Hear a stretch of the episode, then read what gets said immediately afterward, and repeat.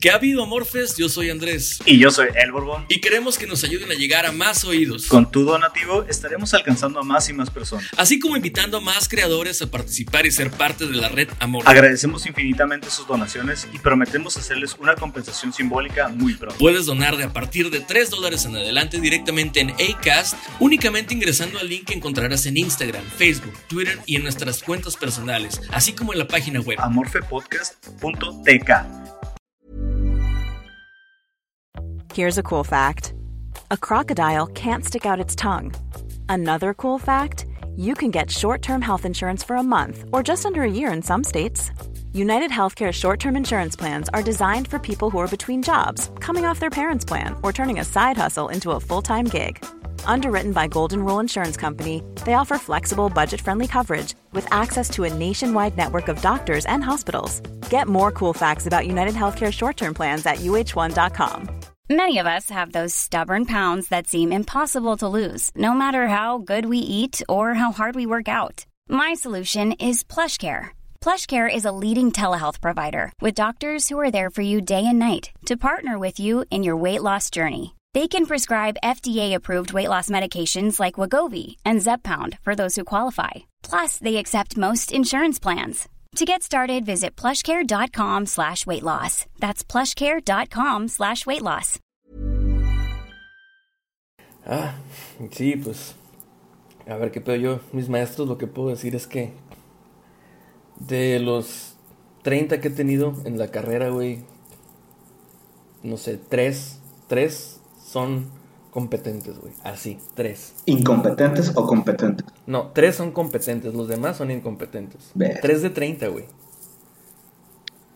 Pasa, pasa mucho, este, pasa mucho que, que simplemente son recién egresados o es gente que en, en los dos extremos o son recién egresados o es gente que ya tiene mucho tiempo ahí. Lamentablemente, a veces el tiempo es el peor enemigo del maestro porque no se actualizan y aparte, o sea, dentro de sus características, ser necios y reacios a mantenerse en su idea de que todavía están dando clases en los noventas o en los, en los 2010, güey. porque ya estamos hablando de toda una década, ya lo de hace 10 años ya ahorita puede llegar a ser hasta, de cierto modo, inservible, ¿no?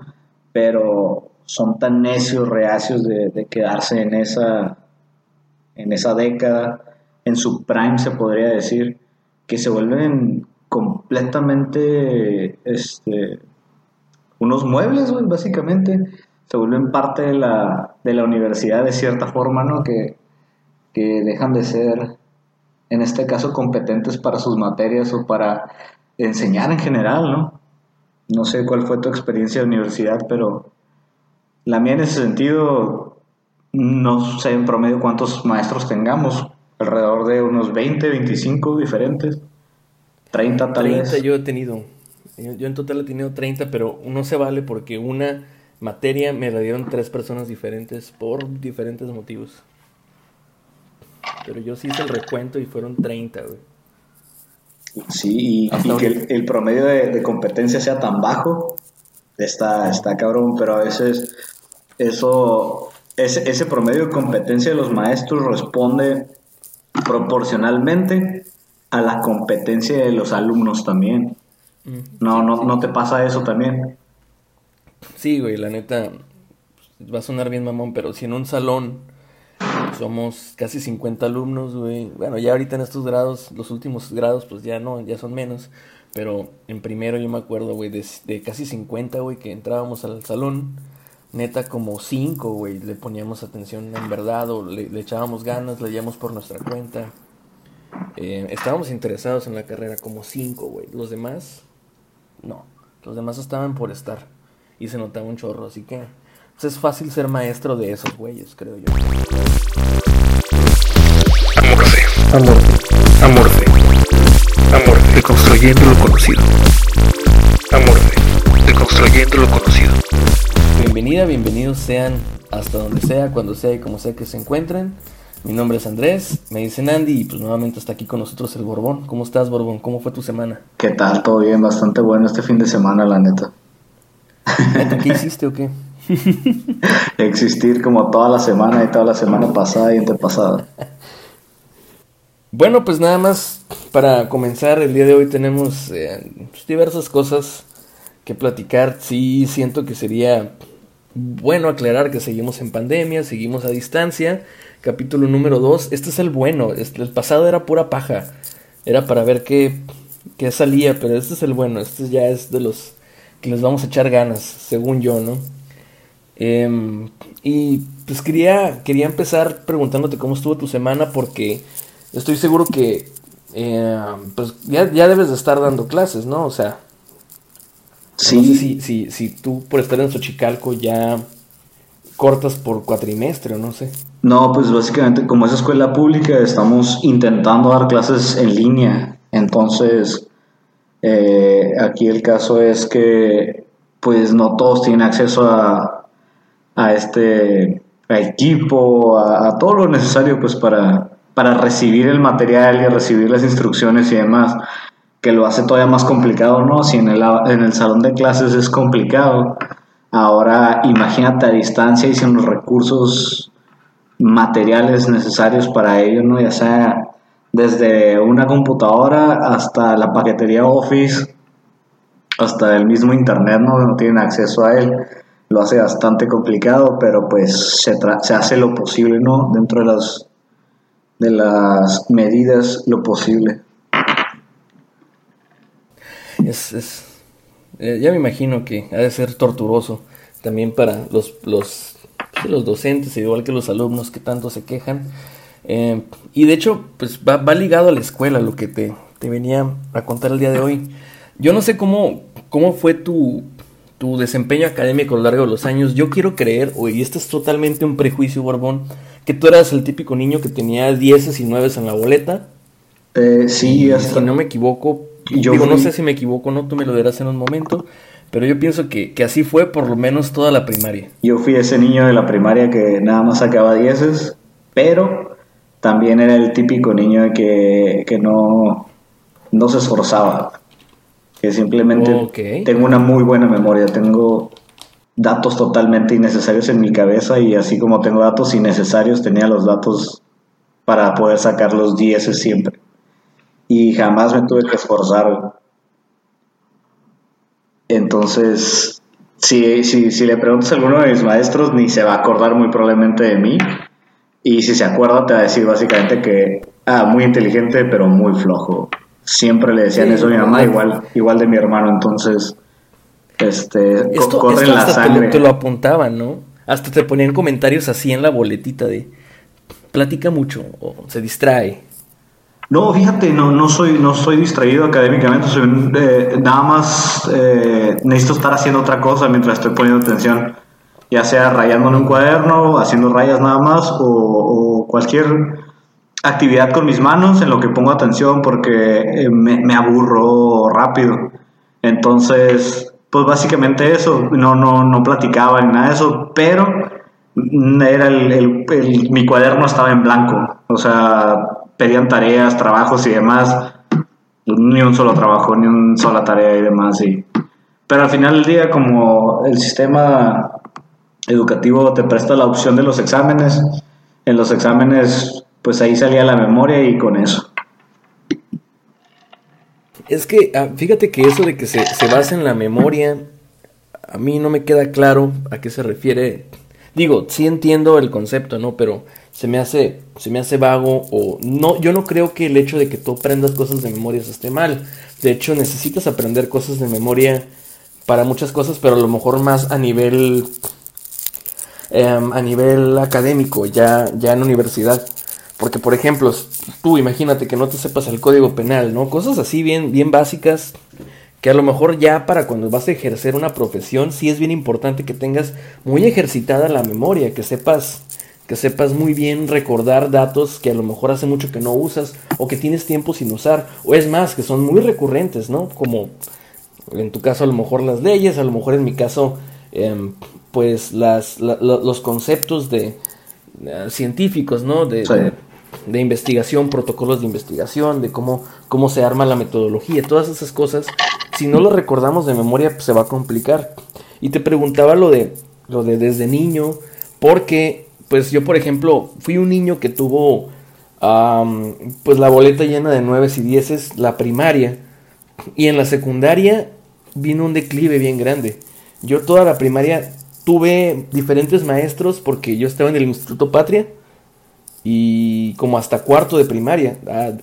al entrar a quinto me cambiaron a una escuela pública y pues no religiosa también, ¿no? Diga, de alguna manera el Patria es religioso porque pues, son de una iglesia, al final de cuentas cristiana, no católica, pero son de una iglesia. Y ese cambio de, de escuela privada a pública me, me, vino muy bien a mí.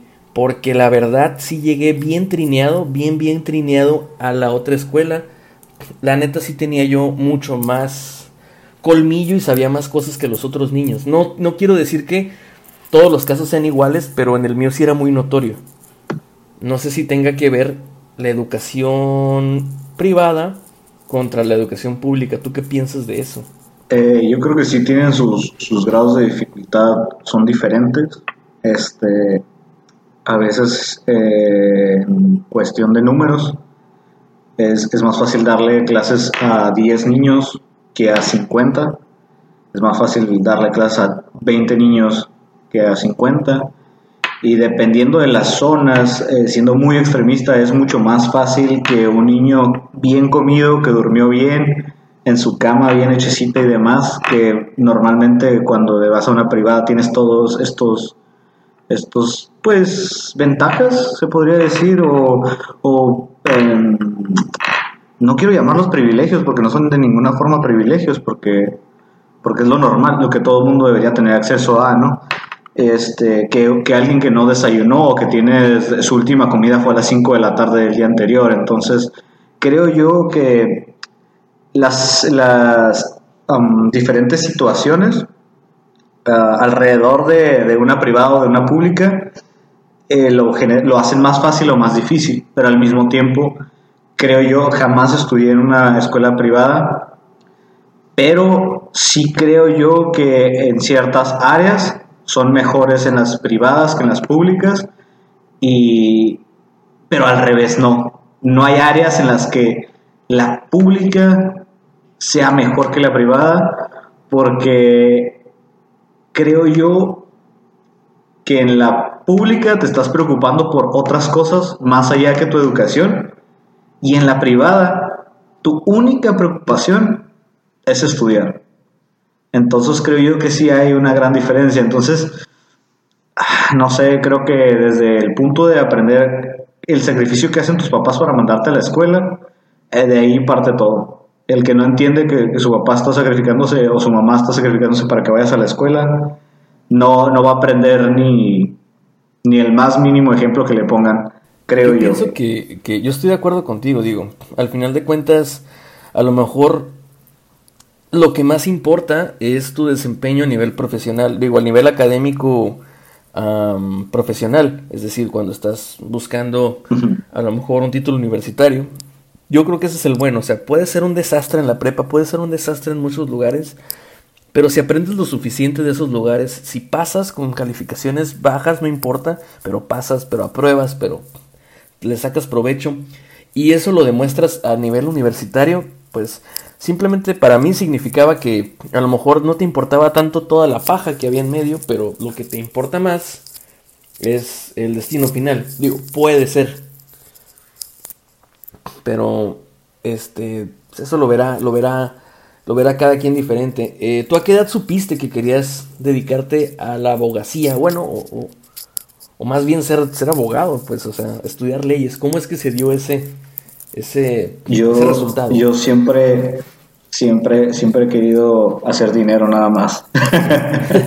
Entonces, este, sí, básicamente es eso. Este, yo desde chiquito lo que pensaba era, yo quiero hacer dinero y a ver cómo le hago, ¿no? Pero siempre por el, por el lado de la legalidad, ¿no? Jamás, jamás por, por ningún otro lado, ¿no? Ilegales y es cotorreo.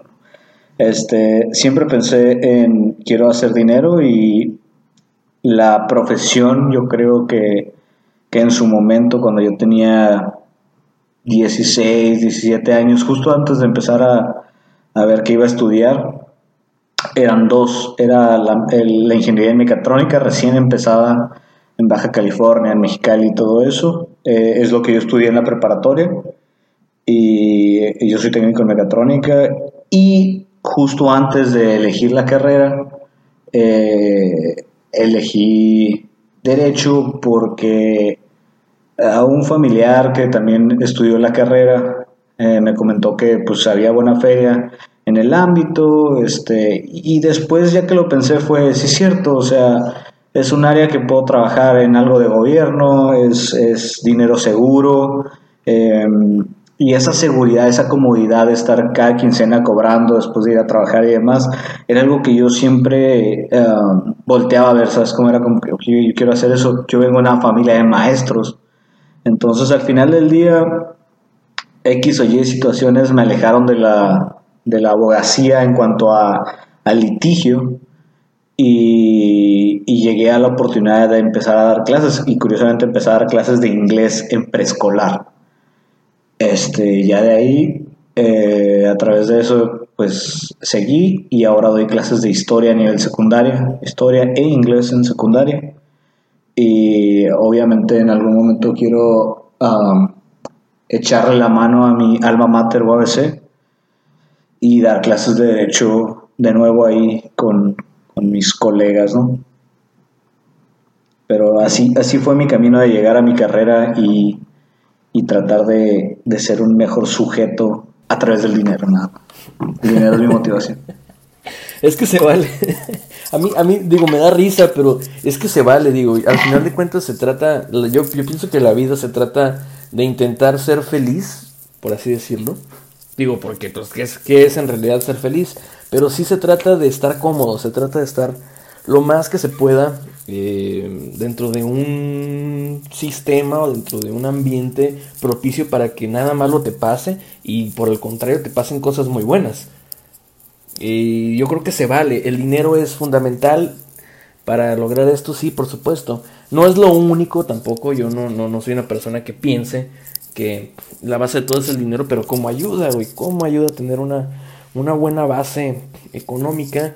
Em, y es, es bien válido. Yo siempre le he dicho a las personas que dicen, yo no busco el dinero, diría, pues, wey, o sea, a lo mejor no buscas el dinero directamente, pero sí lo puedes intercambiar por cosas que te hagan sentir bien y que propicien ese ambiente, cuidado, que quieres, ¿no? O sea, no, no estamos hablando nada más de lo material, o de lo que le llaman material, sino de las cosas que te rodean, ¿no? las posibilidades que te abre tener acceso a, un, a una buena suma. Quien piense que el dinero no es, no es um, gran motivante para el ser humano, pónganse a pensar en tres actividades que pueda llevar a cabo sin gastar un solo centavo en ellas. Y de las tres les puedo decir que una es respirar y la otra es dejarse crecer las uñas. Las demás normalmente van a necesitar gastar por lo menos un peso en algo.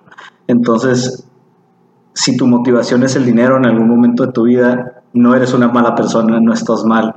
Mucha gente le tiene miedo al dinero, es el pensamiento de casi todos los mexicanos, ¿no? El, ah, es que el dinero y qué tal si te secuestran, qué tal si te hacen esto o si te hacen el otro, pues sí, pero qué tal si no. Y ya no fuiste ese empresario millonario que pudiste haber sido o ese ingeniero que gana 50 mil dólares en el gabacho nomás porque, ay, qué tal si te pasa algo, ¿no? O sea, no hay que tenerle miedo al dinero. El dinero, sí es cierto, no lo es todo. Este, primero es, no sé, la familia, la salud, todo eso que es intangible a veces y el dinero ayuda muchísimo, o sea... Desde ahora te van a conocer como el Material Boy.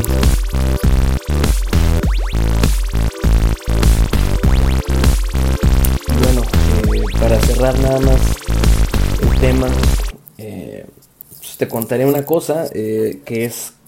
Mucha gente me pregunta a mí cómo es que yo llegué a decir que iba a estudiar psicología y no me lo vas a creer Borbón, ¿cómo es que... Si yo te cuento no me lo vas a creer porque yo sé que tú y yo hemos tenido conversaciones y quien me conoce eh, sabe que, que sí me apasiona mucho la psicología, que sí estoy muy metido y que me he leído muchos libros, que he hecho investigación inclusive, que he experimentado y, y me, me he inmiscuido mucho en la psicología, pero fíjate que yo llegué a estudiar psicología por las razones inadecuadas, ¿sabes?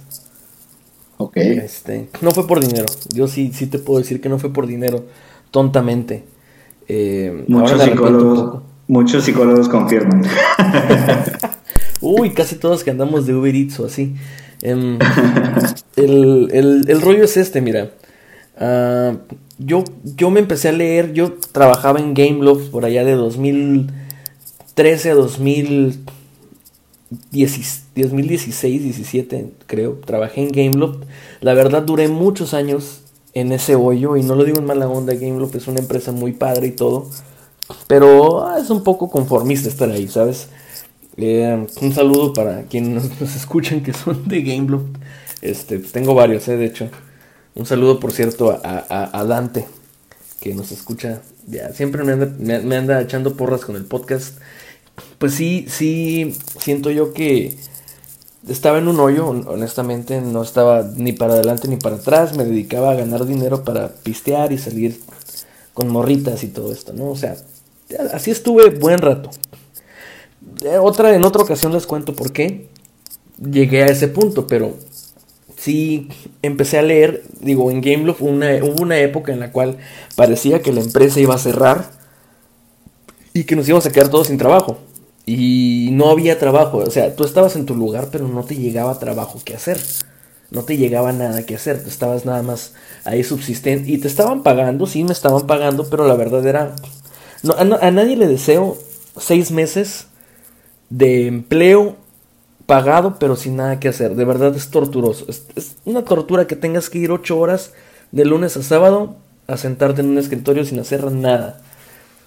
Em, me acuerdo que me puse a leer a Freud, me puse a leer a Jung, me puse a leer a Adler, me puse a leer a varios psicólogos, me, me puse a leer a sociólogos también, a filósofos de la ciencia, como Mario Bunge. Sí me puse a leer a varios autores, pero el que más, más me atrapó fue Freud. Pero no porque yo dijera, ah, qué fascinante. Yo decía, es que lo que dice este señor tiene que ser mentira. Básicamente lo que él decía era que todas las mujeres quieren tener pene y que todos los hombres quieren meterle su pene a su papá. Así tal cual, ¿eh? Un, un día si quieres te enseño dónde dice eso. Pero a mí se me hizo una mamada y después una amiga me empezó a contar que iba al psicólogo. Y yo dije, ah, bueno, te encargo que le hagas unas preguntas al psicólogo, a tu psicólogo. Sí se las hizo. Y a lo mejor no, no era lo... Ah, no sé, a lo mejor la respuesta, ya ni me acuerdo, me acuerdo que, que me respondió, pero sí me respondió el señor. Total que yo dije, no me quedé como que muy conforme y siempre tuve yo la inquietud, honestamente, de hacer, cin- de hacer cine, de, de hacer películas, de escribir guiones y filmarlos. Hacer- Y eso estaría perrísimo. Sí, o sea, y, y sabes que está bien padre y todo, pero está choteado y es imposible hacer cine en México si no eres el hijo de papi, güey, la neta. Eh, Sí, sí, sí. No importa, quién- necesitas, quien sea que esté en la industria del cine, güey, por poquito que sea, no importa, güey. Es más, la gente más jodida del cine en México es, por ejemplo, Christoph. Y Christoph es hijo de un cabrón que tiene mucho poder político en México, güey. ¿no? Que no lo pelen por Chairo es otra cosa, pero, pero sí, sí es así. Entonces, de todos modos, yo tenía el gusanito de hacer cine. ¿Qué es lo que hice, güey? ¿Qué crees que hice, güey? Fui y me metí a la Facultad de Ciencias Humanas, güey.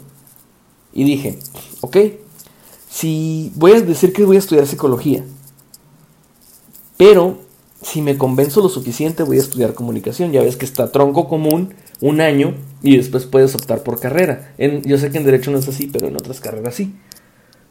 Entonces, en, en, en humanas, así es, en ciencias humanas. Y yo dije, si me decido, me, me pongo a, a saber de guionismo, de todas estas cosas para hacerme creativo y entonces buscar mis oportunidades. Y, oh Santa Madre de Dios, que a la hora de, de entrar a clases y todo eso, tuve un maestro, a uno solo, Y ya en mi último semestre, antes de entrar a la carrera, uno que a mí me salvó de decir, ¿sabes qué? Mejor me quiero dedicar a, escribir guiones y a, y a ser creativo, ¿no? Y me jaló hacia el lado científico de la psicología, es el doctor Mauricio, Mauricio Ortega. Eh, ese güey es un güey mamado, como de 32 años, pues bastante joven, la verdad. Eh, no sé, pues es un güey que no se ve como maestro. Y yo dije, pues ha ser un pendejazo este güey. Y no, o sea, créeme, me cambió totalmente la vida así. Él hizo que me interesara de verdad la psicología. No Freud, no los demás maestros que tuve. Fue ese, el primero que yo dije, órale, este güey sabe qué está diciendo. Fue hasta tercero de, perdón, hasta tercer semestre.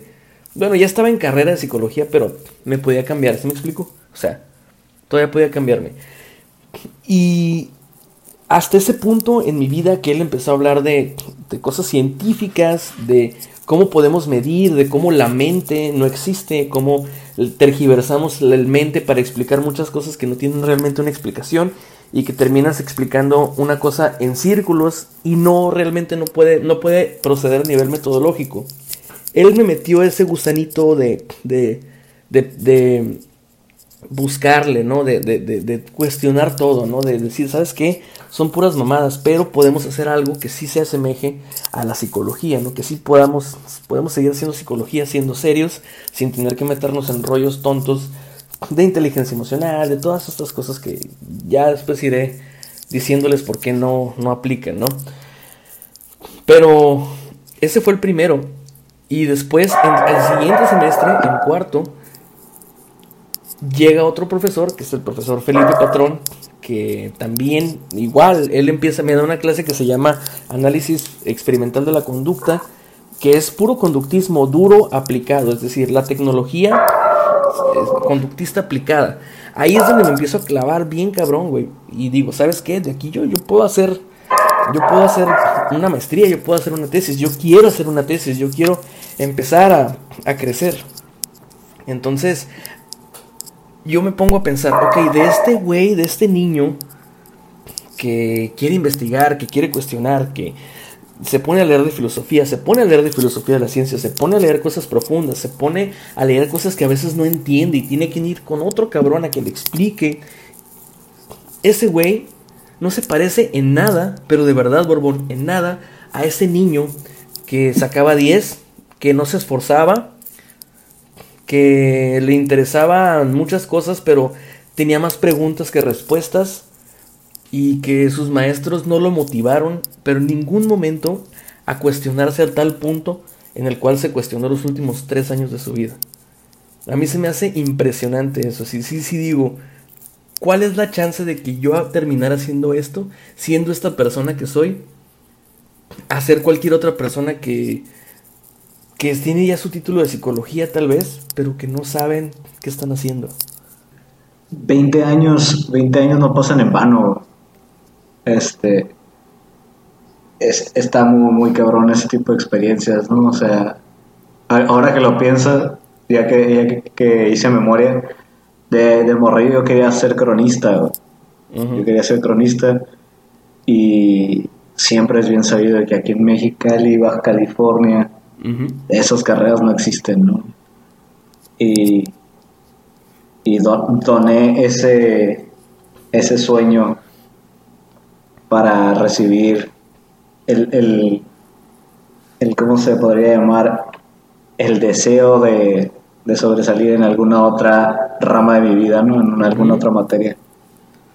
Y, y, tienes toda la razón, 20 años no, no pasan en vano, ¿no? O sea, son um, un conjunto de todo que en un semestre o cuánto tiempo te dio clases a persona que te motivó a, a decir, hey, esto me gusta, esto es algo que a mí me interesa y esto es lo que yo quiero hacer. ¿Cuánto, cuánto tiempo te dio clases?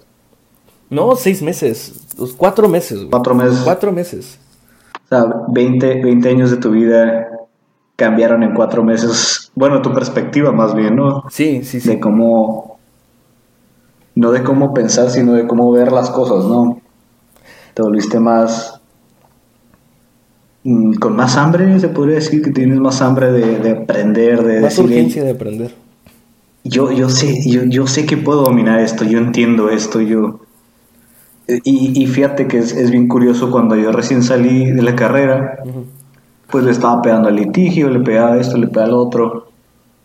Por X o Y situación llegué a, a caer a, a Televista 3, 4 años después, ¿no? Ajá.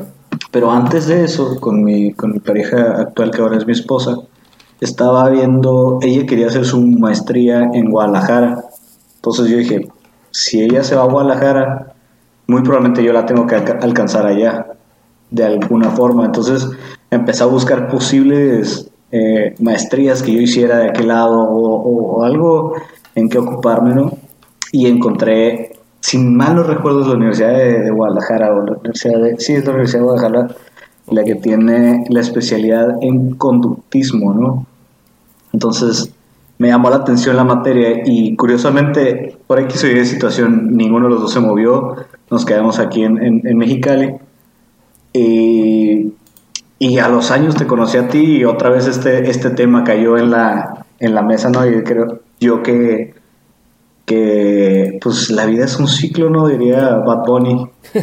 y al final del día, este, hay ciertas cosas que, que nos van a mover y que vamos a tener que hacer, ¿no? En este caso, para ti la psicología fue el camino de la realidad y para mí eh, de ser el, el cajero de Blockbuster a ser el, el maestro de historia ahora y, y en algún momento sé que mi, mi maestría o mi especialidad va a ser en algún tema relacionado con eso, ¿no? Sí, Pero sí, sí, sí. Este, pues digo, eh, en Guadalajara está la especialidad en ciencias del comportamiento, si no me equivoco, que es también la que a mí me interesa. es, es, esa creo que es. Sí, sí, es totalmente conductismo, est- estás en lo correcto. Y te digo, pues sí, amigo, así, así pasan las cosas, ¿no? A mí se me hace bien curioso cómo de alguna manera saltas de un lado a otro sin que te lo esperes, sin que realmente lo estés pensando y en un, en un abrir y cerrar de ojos ya sabes a qué te quieres dedicar. Yo por eso le quiero decir a la gente que tiene, que tiene hijos y que nos escucha que de verdad no hay prisa, no hay por qué estarlos chingando desde ahorita qué quieren ser qué es lo que quieren, a qué se quieren dedicar, qué es lo que van a hacer de su vida, todas estas cosas absurdas que de repente nos llegan, nos llegan a, a- a- a cuestionar cuando somos niños o que los papás llegan a, a hacerles. Yo la verdad siempre soy de la idea de que no Sí. hay prisa, sabes que no hay por qué te tengas que apresurar. El, el niño solo te va a decir, o él solo, a lo mejor cuando sea un adulto. Es más, a mí se me hace más responsable que entres a la universidad de unos 23, 24, 25 años, ya con a lo mejor algo de experiencia laboral, ya con a lo mejor con algo de experiencia en la vida, para poder decir, ¿sabes qué? Tengo ciertas habilidades, se me facilitan ciertas cosas, hay cosas que puedo hacer, hay cosas en las que puedo mejorar y hay cosas que de plano no me interesan. No tenerlo que descubrir metiéndote a tres, dos, tres carreras, ¿me explico? Sí, y fíjate, el, el consejo que yo le doy a mis alumnos, mis alumnos de tercero de, de secundaria, que todavía no saben ni qué quieren hacer de sus vidas, yo les aconsejo que, que se busquen un trabajo, o, más bien que estudien una técnica que les pueda dar un trabajo, un side job, ¿no? Que le llaman el gabacho, un, un, trabajo temporal o de medio tiempo, ¿no? Este, que al final del día les pueda pagar esa carrera que ellos quieran y que al final del día no los obligue a hacer eso. ¿Sabes cómo? O sea, yo creo y yo soy de la idea que, por ejemplo, a veces estudiamos algo y, ah, es que estudió contabilidad, tiene que ser el contador y tiene que ser súper contador. Si ese güey quiere dedicarse a ser cajero del Oxxo y es feliz, déjenlo. Ya, el, el vato a lo mejor se equivocó y eligió mal su carrera. Pero ponte a pensar que si el vato estudia, eh, ¿cómo se llama? En el CECITE creo que hay turismo o algo así, ¿no? Y creo que les enseñan mixología y todo eso. Sí, ¿Qué tal si el vato estudió eso y se dedica a hacer drinks en una barra? Y a los 23, 24 dice, ¿sabes qué? Ya tengo suficiente dinero ahorrado, me voy a ir a la UNAM a ver qué estudio allá. Y el vato estudia algo allá y es feliz y cuando vuelve ahora es el ingeniero en lo que tú quieras, ¿no? En sistemas o lo que sea. el inmunólogo López Gatel. Pero el vato se tomó el tiempo y decidió y se dijo, hey, ¿sabes qué? Esto me hace feliz, esto está chido, esto me gusta, esto voy a hacer, ¿no? O sea, y al final del día tienes una carrera que te da dinero y es una carrera que te gusta aparte, ¿no? Que es dos cosas que a veces no logramos complementar. Pero es cierto esa presión que dices que dan los papás, la familia y demás, que tienes 15 años y ya, hey, ¿qué vas a hacer cuando seas grande? ¿En qué universidad te vas a apuntar y demás? Déjenlo, lo sabe, ustedes tampoco sabían, ustedes los obligaron a decidir. Y mírense cómo están ahorita, miren cómo arruinaron el sistema. o sea, es más que evidente que no estaban preparados para nada. O sea, sí, no. Hay gente que ya está jubilada y tienen 50 años. Eso quiere decir que a los 20 años ya estaban desarrollando el trabajo que estaban haciendo. O sea, ¿qué estabas haciendo a los 20 años? o pues sea, es muy, muy complicado eso. Yo a los 20 todavía le mentí a mi mamá sobre, sobre si había tomado o no. O sea, O sea, no, no, no. era, muy pueril. A los 20, a los 20 me dedicaba a robarle al caliente. Recién, recién empezaron ellos con mesas de blackjack. Y trajeron gente. Haz de cuenta que hubiera sido tú y te contrataban de, de dealer. Eran súper lentos, no tenían máquinas para barajar. Y esto de contar cartas es súper fácil, súper sencillo. Si alguien busquen un video en YouTube, van a aprender en 20 minutos. Y eran nuevos, no había forma de no, no ganarles, ¿sabes cómo? Entonces, a los 20 años no tomas decisiones sanas, ¿sabes? O sea, tengo 27 ahorita y creo que todavía no tomo las decisiones correctas en mi vida todo el tiempo, ¿sabes cómo? O sea, tres decisiones correctas he tomado en mi vida, creo, y una es lo que desayuné en la mañana, casarme, y otra es, no sé, ponerme tenis antes de salir al calor, yo creo. Es, es bastante sensato que lo, que lo sepas. Yo igual admito que a mis 30 no sé priorizar muy bien todavía muchas cosas. Me cuesta. Me cuesta ser un adulto, no sé si lo soy ya completamente, pero se intenta, se juega.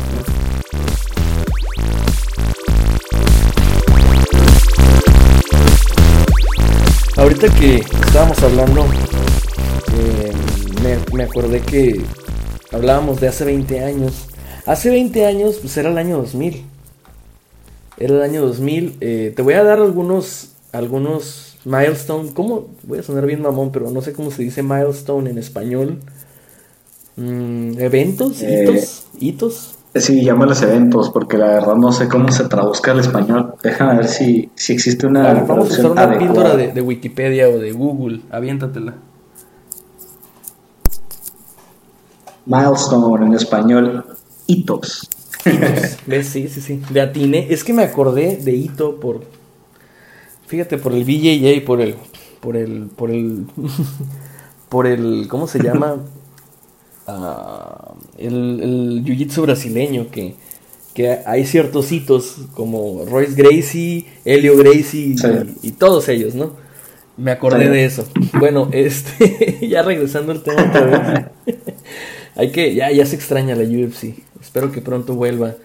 Digo, ojalá. Ojalá.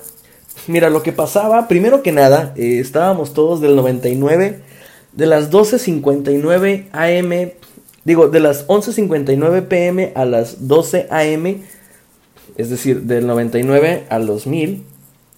Eh, lo voy a decir otra vez. El 31 de diciembre de 1999 a las 11.59 a eh, primero de enero del año 2000 de, eh, de enero eh, primero de enero del año 2000 sí tal cual. Sí sí. Em, se esperaba primer año del, nuevo milenio. Sí y se esperaba una catástrofe que no ocurrió y nunca llegó el Y2K y no estamos hablando de, de, de Jericho, ¿no? De, de Chris Jericho, estamos hablando del verdadero virus informático que se supone que iba a acabar con la vida como la conocíamos, ya que las computadoras iban a desconfigurar, ya que no estaban em, programadas para soportar un cambio de dos dígitos a cuatro.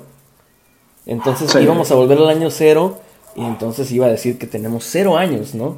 Entonces iban a empezar a haber muchas fallas a nivel global. Nunca pasó, yo la verdad estaba muy niño, tenía nueve años cuando, cuando eso pasó.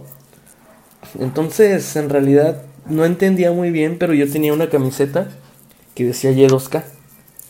Eh, era como marca de ropa, güey, te lo juro. Eh, y era, era mi favorita, aunque no sabía ni qué, güey. Pues otra cosa que pasaba es que ya empezaba el internet a hacer un boom. Eh, AOL, America Online, anunciaba que había comprado Time Warner para empezar a distribuir por medio del cable coaxial internet a modems. Mm, ya estábamos con todo, güey. O sea, ya no iba a ser el, el, típico sonidito que lo voy a poner aquí de clipes, como el. Ya sabes, lo voy a poner ahí. Sí, sí, sí, sí.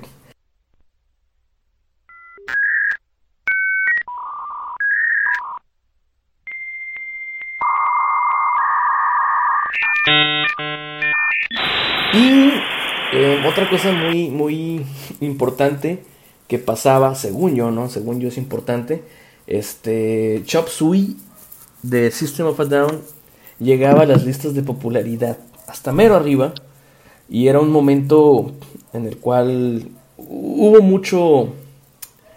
no miento, eso fue en 2001. A ver, déjame ver. no, ¿sabes qué estaba en, el, en 2000 ahorita haciendo recapitulación de música? A ver, dime. Estaba Rock DJ de Robbie Williams. Oh, sí, sí, sí, Rock DJ. Súper controversial, ¿no? El, el, sí, sí. Que se arranca la piel y todo ese cotorreo. Y también estaba Bon Jovi, estaba It's My Life. Ese video es de mis, de mis recuerdos. Cuando me preguntaste qué pasaba en los 2000, es, es de los videos que más recuerdo del sujeto este corriendo a través de los carros y luego se mete un puente y como hay un embotellamiento, Bon Jovi está dando un concierto allá abajo y todo ese cotorreo. Y el chiste era llegar al concierto, ¿no? Eh, sí, de cierta forma, porque alguien en el embotellamiento le manda un mensaje a este güey y este güey se levanta y sale corriendo por la ventana, un como si no tuvieran puertas, un cotorreo medio raro.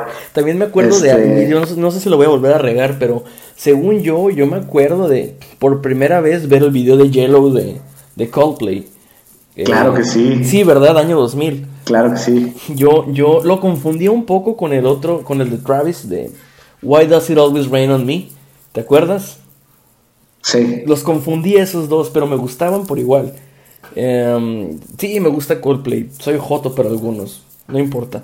Este, Coldplay es la mejor banda en la existencia. Si pueden, vayan y vean Living Colors, creo que se llama. O Live in Colors, creo que se llama el, documental.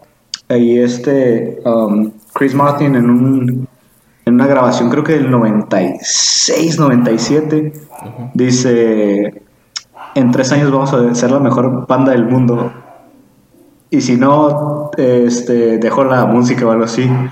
Y tres años después ya estaban tocando en uno de esos eventos masivos ahí en Inglaterra, un cotorreo así, véanlo, está muy padre. Sí, la verdad, yo, yo, yo ya lo vi, pero sí recomiendo que, que se echen, se echen, creo que está en Sí, sí es Life in Color, ¿no? Sí, Living in Color, algo así. Y de hecho, ahí habla un poquito del trade, del fair trade, y de todas estas cosas que él cree mucho en ello, en el comercio este, justo. Eh, no sé, la verdad es una persona altamente inteligente, a mi parecer, Chris Martin.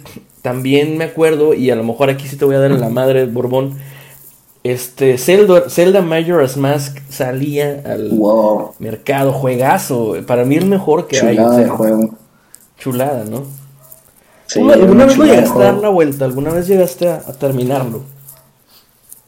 Eh, no, de, de, chiquito no. Digo, estabas, estabas muy bebé. yo tenía nueve años, tú tenías... No, yo tenía siete. Siete. Sí, hace bastante, de hecho. Y lo que, a lo que quería llegar, y esta comparación es la que me importa porque te la voy a preguntar. Este...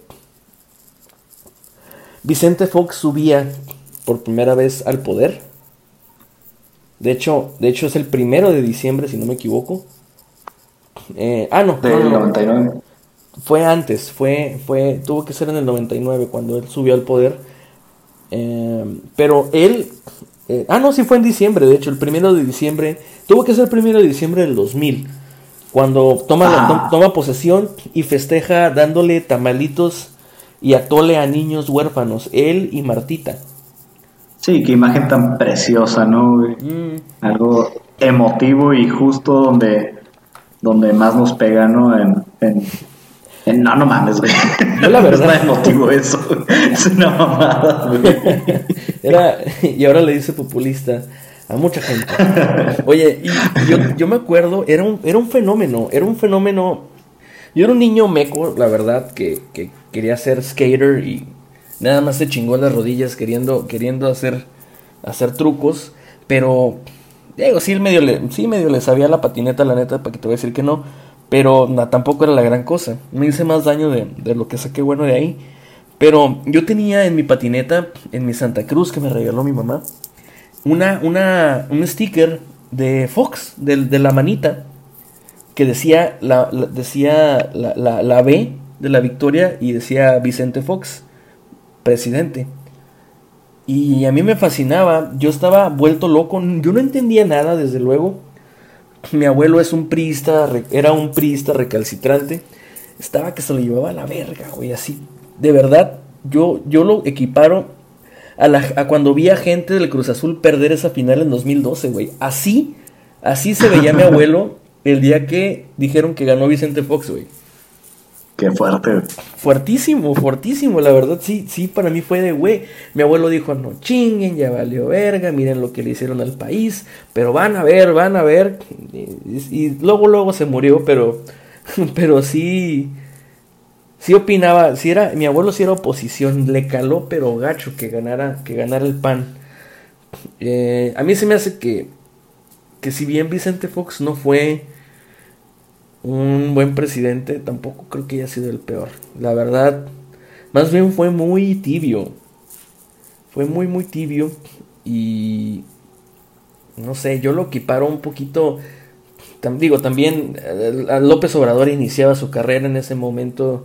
Creo que en ese año también se hizo jefe de gobierno de la Ciudad de México. Entonces iban a la par. Y Sí. y, y no sé, ahora lo cambio, te lo voy a cambiar.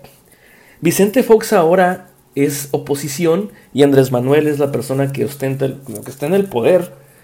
Eh, entonces te quiero, te quiero preguntar, a lo mejor estabas muy niño en, el, en ese tiempo, pero supongo que algo sabrás. Algo sabrás. ¿Cómo ves ahorita respecto a hace 20 años la realidad política o geopolítica o sociopolítica de nuestro país? Pues, fíjate, yo soy completamente, am, pues, la versión atea de, de un político sería apolítico, o no, no estoy seguro cuál es el término correcto, pero Apartidista, no, eh, sí, soy aparte, aparte de ser apartidista, soy, eh, eh, no soy partidario ni de candidatos, ni de posicionamientos sociales, ni de, ni de derecha, ni de izquierda, ni centralista, nada de eso, ¿no? Empezamos por ahí. No he participado con ningún partido político en ninguna elecciones. Y, y siempre me he tratado de mantener este, neutro porque se- sabía que en algún momento iba a llegar este, esta oportunidad ¿no? de hablar bien y mal de la política mexicana, en particular de lo que hizo Fox y de lo que hizo, de lo que ha hecho Andrés Manuel, ¿no? Yo creo que de lo que hizo Fox en particular que yo recuerde, no recuerdo tanto. Eh, lamentablemente tenía 7 años y terminó cuando tenía como 15, más o menos. En ese entonces, mucha gente dice como, ah, ¿por qué no te quejaste de tal y? Pues es que no tenía conciencia casi social o política de lo que estaba pasando. Y fíjate, a ver, vamos a buscar. Y- y curiosamente, siendo maestro de historia, sé más de lo que hizo Porfirio Díaz y Francisco y Madero y compañía que lo que hizo Fox, ¿no? Pero eh, de respecto de la oposición que genera hoy en día Fox pre- eh, en cuanto a, a Andrés Manuel López Obrador, yo creo que, que si ya tuviste tu oportunidad de hacer las cosas y no las hiciste, habrías de, de cerrar el pico un poco, ¿no? O sea, oye, ¿cómo me vienes a decir que puedes hacer tal cosa o aquello? Y tú no lo hiciste en su momento, ¿no? Sí, es cierto, no deja de ser un ciudadano mexicano que puede exigirle al actual presidente y Claro. no, no estoy defendiendo para nada a Andrés Manuel López Obrador. Creo yo que se está quedando muy corto con todo lo que dijo él que podía lograr. A mí me queda claro que tú nunca defenderías a Andrés Manuel López Obrador, no te preocupes. Yo, yo lo No, sé. para nada, Y lo jamás. digo, eh. Jamás, jamás lo defendería, eh, a menos que empezara a hacer bien su, su chamba, ¿no? Este, creo que Angela Merkel o Angela Merkel en algún momento, o solamente lo vi en Facebook como una imagen de esas del Joker, que decía, los nuevos presidentes no heredan problemas, Eh, sino ellos decidieron y tomaron esa convicción de ser candidatos sabiendo cuáles eran los problemas que ya existían. Entonces creo yo que Andrés Manuel López Obrador al estarse quejando y diciendo que, ay, es que esto me lo dejó el PRI del 2012 y esto me lo dejó el PAN del 2006 y esto me lo dejó el PRI del 92, e- e- es nada más estarse poniendo excusas, ¿no? Porque al final del día, sí, México está en el hoyo políticamente hablando, pero al final del día tienes que sacar la chamba, o sea, si Juan Pérez me habla y me dice, oye, tengo este caso, ¿quieres entrarle? Yo estoy totalmente en mi, en mi posición eh, sabedora, aunque esa no sea la palabra correcta, yo estoy consciente pues, de que puedo decir sí o no. Y Andrés Manuel López Obrador tuvo una campaña de casi 18 años de estar diciendo, yo soy la solución de México, yo puedo solucionar esto, yo puedo solucionar el otro.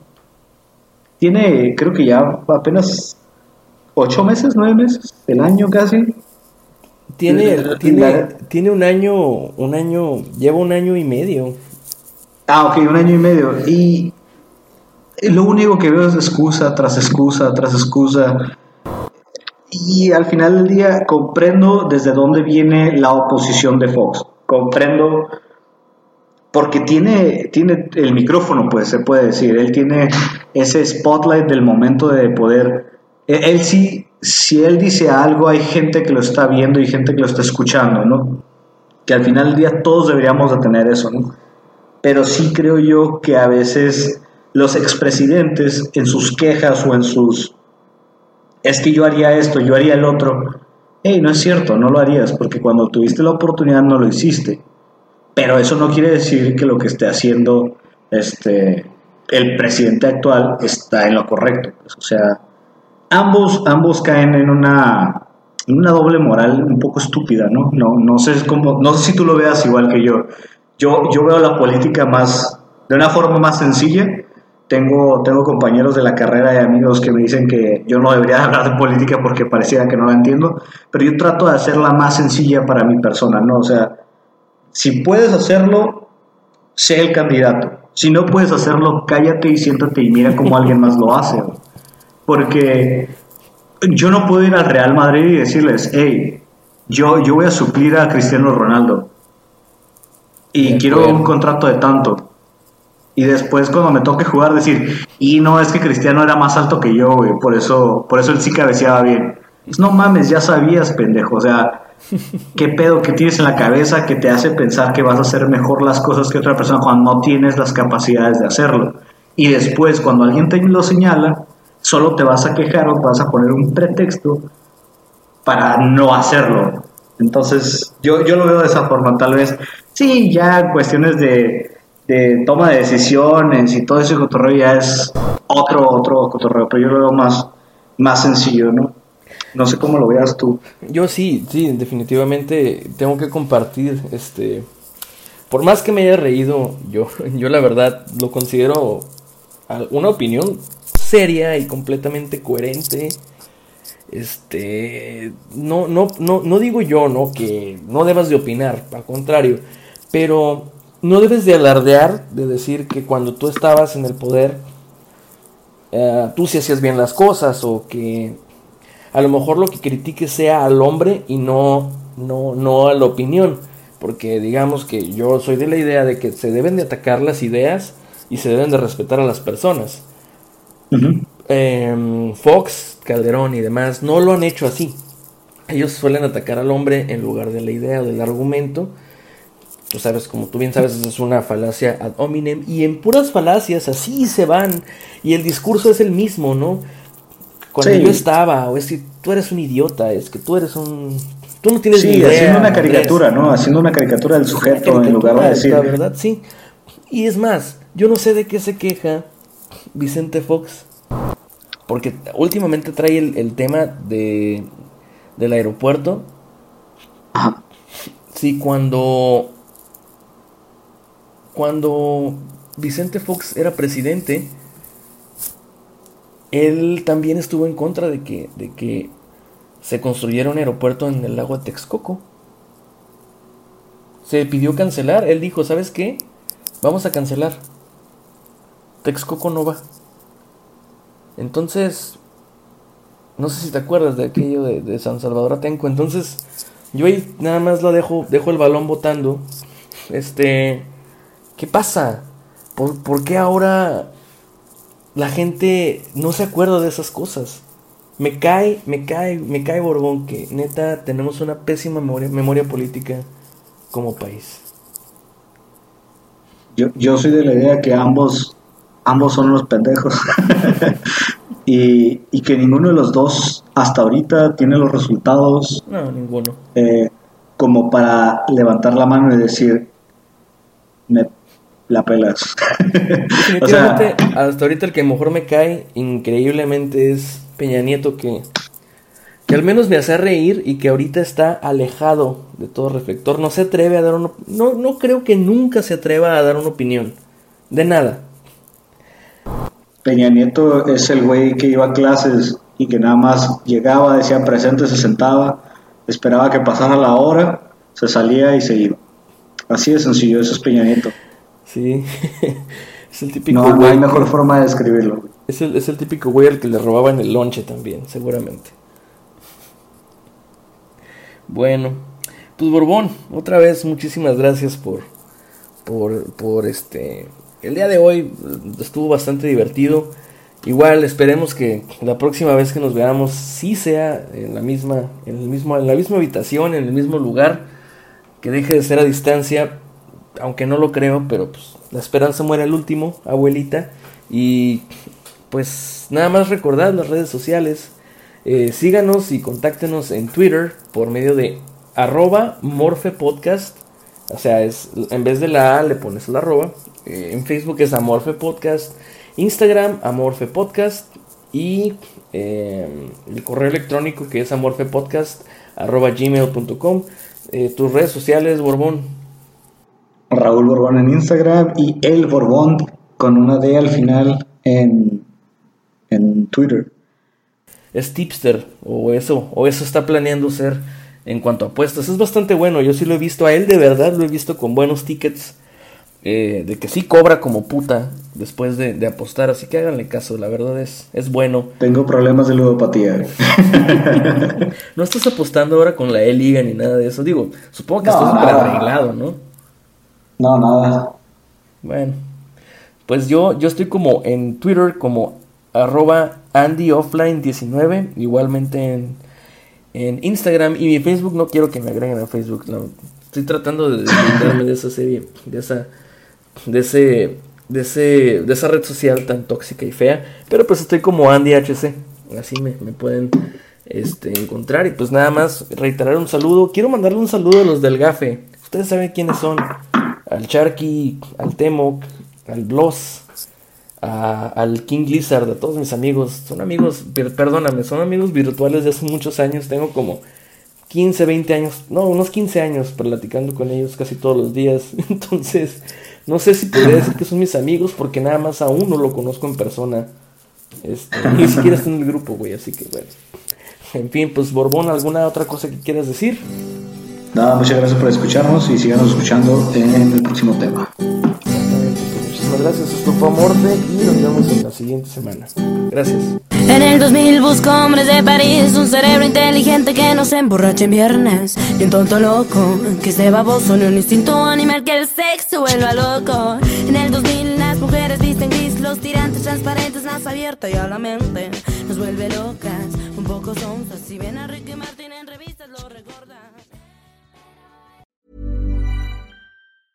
Ever catch yourself eating the same flavorless dinner three days in a row? Dreaming of something better? Well, HelloFresh is your guilt-free dream come true, baby. It's me, Kiki Palmer. Let's wake up those taste buds with hot, juicy pecan-crusted chicken or garlic butter shrimp scampi.